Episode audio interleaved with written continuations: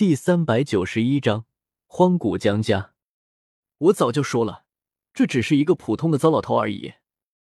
五色异兽上的少年露出不耐烦的神色，似乎想要尽快离开这里。你闭嘴！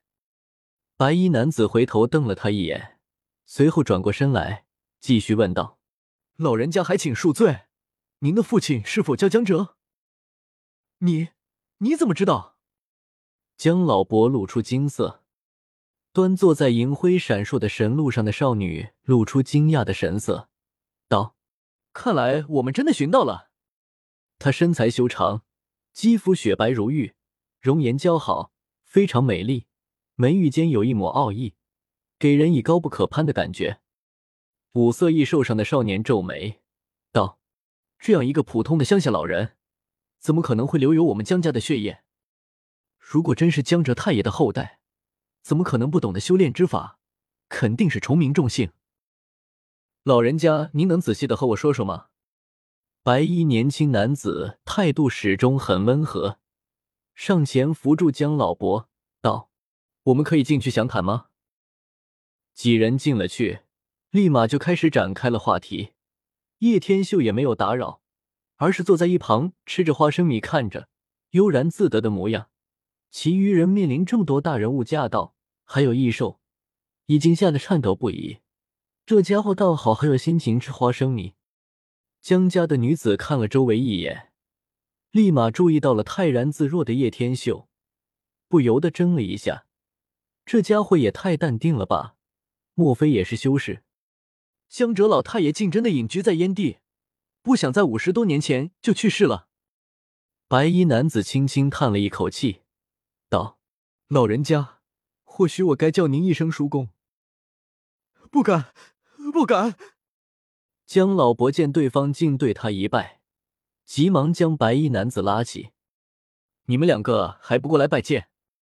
白衣男子回头对身后的两人道：“拜见叔公。”十六七岁的美丽少女盈盈一拜，同时瞟了叶凡与小婷婷一眼。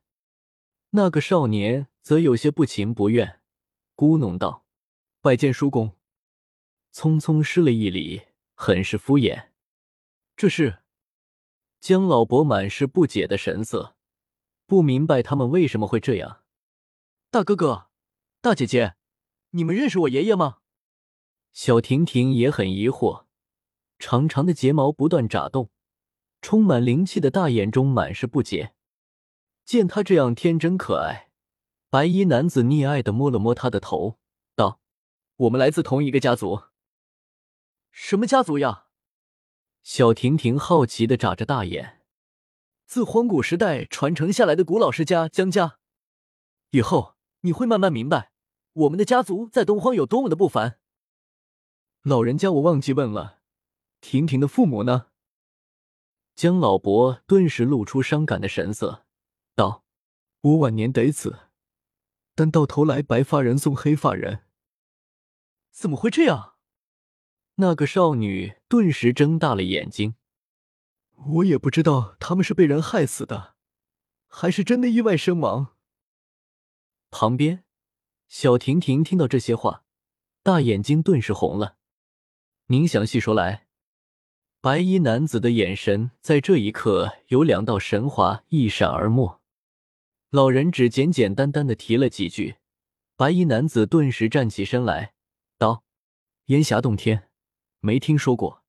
一会儿我们走上一趟，如果敢有人阻拦，我不介意让这个门派消失。”旁边的美丽少女也冷笑道：“连我们江家的人也敢欺凌，在去烟霞洞天之前，先去李家走上一遭。”守在外面的那些骑士闻听此言，顿时爆发出一股惊人的杀气与战意。在这一刻，整座清风镇都笼罩在一股可怕的气息中。接下来的事情，自然是他们带着婷婷与叶凡去李家，还有烟霞洞天复仇去了。江家相对于现在的李家还有烟霞洞天，实在是强大太多了，根本就不是一个档次的存在。叶天秀估摸了一下时间，终于是吃完了花生米，拍了拍手，悠哉悠哉的往外面走去。芭比。你要去呢？比比东好奇的问道：“该走了，我们过去烟霞洞天的时候，应该已经差不多了。”叶天秀留下淡淡的一句话，比比东愣了一下，似乎若有所思的模样，旋即才连忙跟了上去。烟霞洞天，这里经过了一场小闹之后，最后烟霞洞天的掌门自然是说要将真凶伏法，而江家也并非是不讲理的人，此事很快就告一段落了。江家的江彩轩与江逸晨想要邀请婷婷与叶凡入住江家之中。叶凡本来就没有这个意思，更别说现在还有了他这个便宜师傅。多谢两位的邀请，但是我还有师傅要跟随，所以不方便去江家。叶凡摇了摇头说道：“呵，你师傅，恐怕连我们江家的铁甲兵都比不上吧？”江逸晨本来就对叶凡不是好印象，所以说起话来，语气也是极为冲。我不允许你这么说，我师傅。叶凡有些生气了，说他可以，但是说他师傅，他绝对不允许。江逸晨，你给我闭嘴！不知你师傅现在在何处呢？江彩轩喝住了江逸晨之后，这才冲叶凡问道：“我师傅刚说就来了。”叶凡正准备说什么，然而恰巧已经看到了飞过来的叶天秀，立马说道：“啊，是他！”江彩轩顺着叶凡的目光望去，立马呆住了。这不是刚才在饭馆若无其事吃着花生米的人吗？怎么会是他？这家伙看起来也不过才二十多岁吧？二十多岁当他师傅？对啊，他就是我师傅。虽然年纪轻轻，不过你们也一样是年纪轻轻，所以我师傅和你们应该是差不多的。对于现在的叶凡来说。还是分不清他们谁更强。开玩笑，拿你师傅跟我们比，你师傅不配，顶多就是个仙师罢了。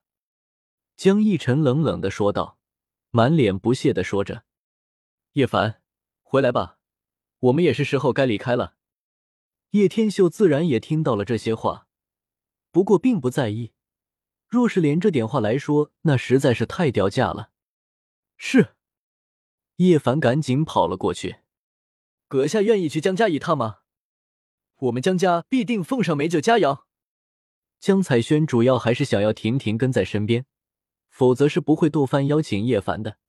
现在婷婷离不开叶凡和他，这也就导致他不得不邀请了。本章完。